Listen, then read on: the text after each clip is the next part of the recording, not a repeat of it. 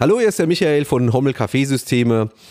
Ich begrüße euch zu einer äh, weiteren Folge des Formats Kaffee Kompass Kompakt.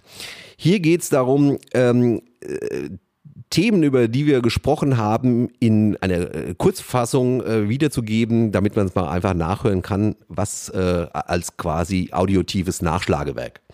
Heute geht es um die Brew Ratio.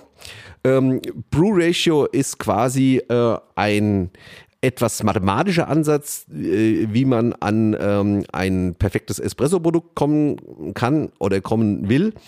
Ähm, Tom, erklär doch mal, was ist denn die Brew Ratio? Ja, Michael, also du hast ja ein paar Sachen äh, jetzt schon eingeführt und das kann ich eigentlich jetzt schon wieder nur so ergänzen. Das ist genau das Richtige. Eine, eine Brew Ratio ist für uns erstmal ein Gerüst.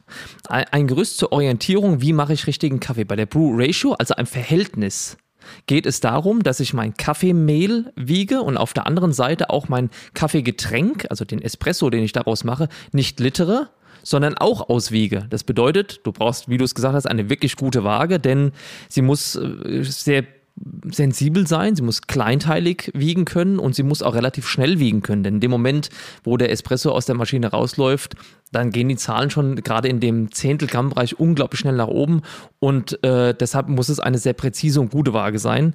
Also ich kann nicht irgendeine, also meine, meine Mailwaage von zu Hause äh, gibt das nicht her, sondern ich brauche schon, brauch schon was Gescheites. So, und dieses Gerüst zur Orientierung, so haben wir das ja für uns selbst definiert, ist einfach gut zum Beispiel, wenn du mit Espresso anfängst, wenn du sagst, ich habe jetzt steig vom, vom Vollautomat auf den Siebträger um und habe erstmal nicht so richtig die Ahnung, wie muss ich denn das jetzt hier eigentlich machen. Grundsätzlich würde ich mich aber daran orientieren, ähm, wie wir es immer machen, dass ich sage, ein Espresso bedeutet als Grundparameter mal, dass wir auch eine Laufzeit dem Ganzen auch noch zuordnen und dass wir wie immer sagen, zwischen 18 und 28 Sekunden ist ja so unsere Bandbreite, wo wir gerne ein Espresso im Lauf hätten. Da muss ich erstmal hinkommen, auch mit meinem nachher ausgewogenen Produkt. Ähm, wenn die Laufzeit viel kürzer ist, Mühle entsprechend nachstellen. Dazu gibt es Podcastes. Ist die Laufzeit viel zu lang, auch mal nachstellen, erklären wir an anderer Stelle. Und die Brew Ratio ist dann etwas, das mich im Prinzip davon abhält, dass ich ganz grobe Fehler mache. Ähm, es gibt Brew Ratios, die sind, sagen wir doch einfach mal, gängig für Espresso. 2,5 zum Beispiel. 10 Gramm genau. Kaffeemehl. Ja.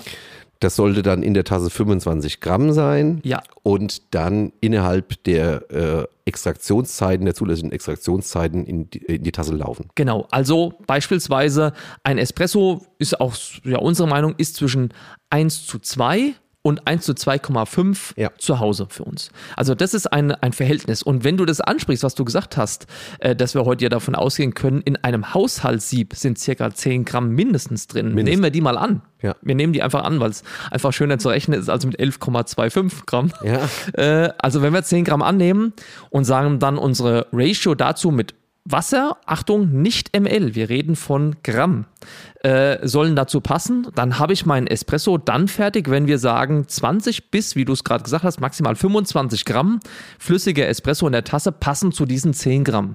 Und wenn ich mich daran halte, also wenn ich erstmal so eine Orientierung in der Brew Ratio für mich gefunden habe, kann ich als Anfänger beispielsweise den Fehler vermeiden, aus Versehen 7 Gramm du hast es jetzt gerade erwähnt, dann Espresso 45 ml und ich mache dann irgendwie eine 1 zu 6 aus Versehen da draußen. Ja. Ich sage, Espresso ist nichts für mich. Die Ableitung wäre falsch, weil einfach mein Verhältnis von Pulver zu Wassermenge nachher nicht passt. Und deshalb ist eine Brew Ratio für uns als allererste Linie mal eine eine Haltelinie, wo ich sage, ich kann mich orientieren, wenn ich neu bin. Zweitens, und das ist das, was du gerade schon sagtest, wir nutzen es selbst dafür natürlich nicht, weil das haben wir doch zu sehr im Gefühl, sondern wir nutzen es eher für Fragestellungen, wenn ich äh, ein Produkt habe, was mir nicht schmeckt und ich kann es mir irgendwo nicht erklären. Manchmal finde ich das in dem Bereich, wenn ich sage, mein Einzelespresso zu meinem doppelten Espresso passt nicht. Meine ganzen Einzelprodukte sind sehr gut, meine doppelten stimmen aber nicht, dann ist eine Brew Ratio ein ganz sinnvolles Tool, um herauszufinden, dass ich vielleicht ein viel zu großes oder ein viel zu kleines doppeltes Sieb verwende. Das kriege ich erstmal auf die Schnelle, wenn ich mit meiner Mühle das äh, wie, also wiege, das läuft über Zeit ab. In den meisten Fällen bekomme ich das so schnell nicht raus. Aber wenn ich feststelle, ein, ein äh, 10 Gramm Sieb soll korrelieren als Einzelsieb mit einem vielleicht nur 14 oder 15 Gramm Sieb im doppelten Bereich, wird das nicht funktionieren. Genauso wäre ein dann viel zu großes Sieb, ein 24 Gramm Sieb, würde auch niemals funktionieren. Ich muss ein Verhältnis einhalten können, auch in dem Bereich vom Einzelnen zum Doppelten, damit ich eine Übertragung hinbekomme und sage, wenn ich drei Espressi mache, schmecken die alle.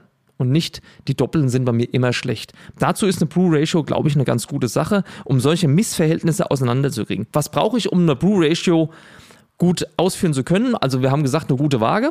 Mhm. Und wir brauchen wahrscheinlich noch, wie wir es halt immer sehen, einen Trichter. Einzeltrichter, ja. Macht ja. Sinn. Kriegt man alles alles bei, alles bei uns, natürlich. ja, sehr gut. Aber darum geht es jetzt gar nicht. Es geht um diese, diese stabilen ja. Arbeitsabläufe, die stabilen Rahmenbedingungen. Ähm, ich werde häufig zu Kunden geholt, die strikt nach Brew Ratio vorgehen und dann doch sehr große Abweichungen haben und der Kaffee schmeckt dann doch nie. Also insofern nochmal unser unser, ähm, unsere Empfehlung, das nur als Steigbügel zu verwenden. Es ist auch nicht jedes Steak wie das andere. Ähm, und insofern äh, sollte man da seinen eigenen Geschmack zum Schluss entscheiden lassen, wie ich den Kaffee rauslaufen lasse oder nicht. Ich will vielleicht noch kurz sagen, noch ein paar Ratios, die wir haben. Espresso haben wir gerade gesagt, 1 zu 2 bis 1 zu 2,5.